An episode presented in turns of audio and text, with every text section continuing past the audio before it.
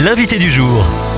Aujourd'hui, notre invité est Annick Baloco. Bonjour. Bonjour. Vous êtes directrice de MEDER France, une ONG d'aide humanitaire. Et alors qu'actuellement, il y a pas mal de polémiques autour de Lampedusa, mais aussi du Maroc, avec euh, les catastrophes naturelles et puis la migration, on va prendre un pas de côté et regarder euh, d'un œil un petit peu différent l'aide humanitaire à ce jour. Alors, est-ce que vous pouvez nous dire pourquoi il y a certains sujets encore qui, aujourd'hui, sont un peu mis de côté ou alors pas tellement euh, traités dans les médias? Bah, C'est clair euh, qu'il y a des crises qui sont médiatisées et effectivement c'est le cas lorsqu'il y a des catastrophes naturelles massives, mais on voit même lorsqu'il y a ces catastrophes massives euh, qu'elles sont médiatisées pendant souvent quelques semaines, voire mois, et qu'ensuite elles sombrent dans l'oubli.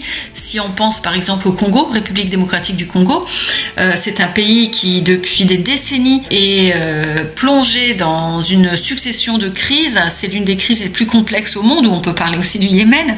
En parlant de la, République démocratique du Congo, je crois qu'il y a plus de 6 millions de, personnes qui, sont déplacées, donc c'est vraiment un nombre très très important. Et la guerre au Yémen, c'est l'une des crises les plus crises humanitaires les plus graves au monde. Donc c'est vrai que les médias parfois suivent l'actualité et certaines de ces crises ne font jamais l'actualité. Et parmi les personnes que vous accompagnez, en moyenne, combien veulent rester dans leur pays et combien veulent partir, puisqu'on parle tant de migration actuellement? Globalement, par rapport euh, aux crises, aux personnes qui sont plongées dans les crises, 6 personnes sur 10, donc 60% des personnes euh, affectées par ces crises ne quittent pas leur pays.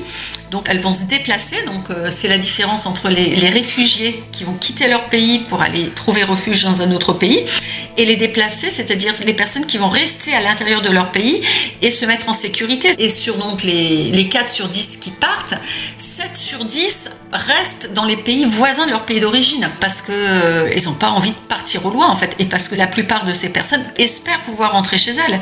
Et si on prend par exemple la crise syrienne, c'est vraiment les pays limitrophes qui ont euh, accueilli le plus grand nombre de réfugiés syriens en plus de toutes les personnes qui ont été déplacées à l'intérieur du pays. Et donc nous, on travaille auprès de ces personnes au Liban et en Jordanie et à l'intérieur de la Syrie, si je prends cette, euh, cette crise en exemple. On peut donc imaginer que les personnes qui décident de venir en Europe malgré tout font face à des situations vraiment désespérées, Annick. Ah bah ça, c'est ce que disent effectivement toutes les organisations qui sont appliquées au niveau de, de l'accueil en France et dans les pays européens. Mais en fait, on voit tous euh, dans les médias les drames qui se déroulent durant ce, ce parcours migratoire, tous les traumatismes, toutes les personnes qui meurent en route, donc toutes les personnes qui sont prêtes à prendre ce risque.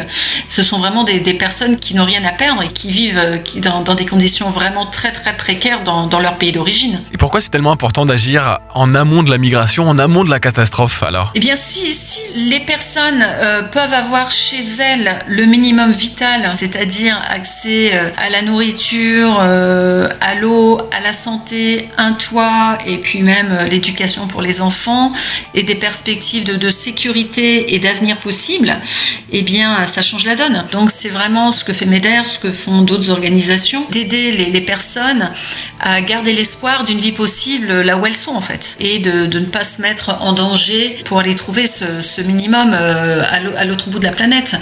Donc, c'est important de pouvoir agir en amont, de pouvoir euh, travailler là où les personnes vivent et souffrent euh, pour qu'elles n'aient pas à fuir et qu'elles n'aient pas à se mettre en danger, en fait. Et tout naturellement, on soutient MEDER financièrement en se rendant sur meder.org. Merci Annick Baloco, directrice de MEDER France. Merci beaucoup. Retrouvez ce rendez-vous en podcast sur farfm.com slash replay.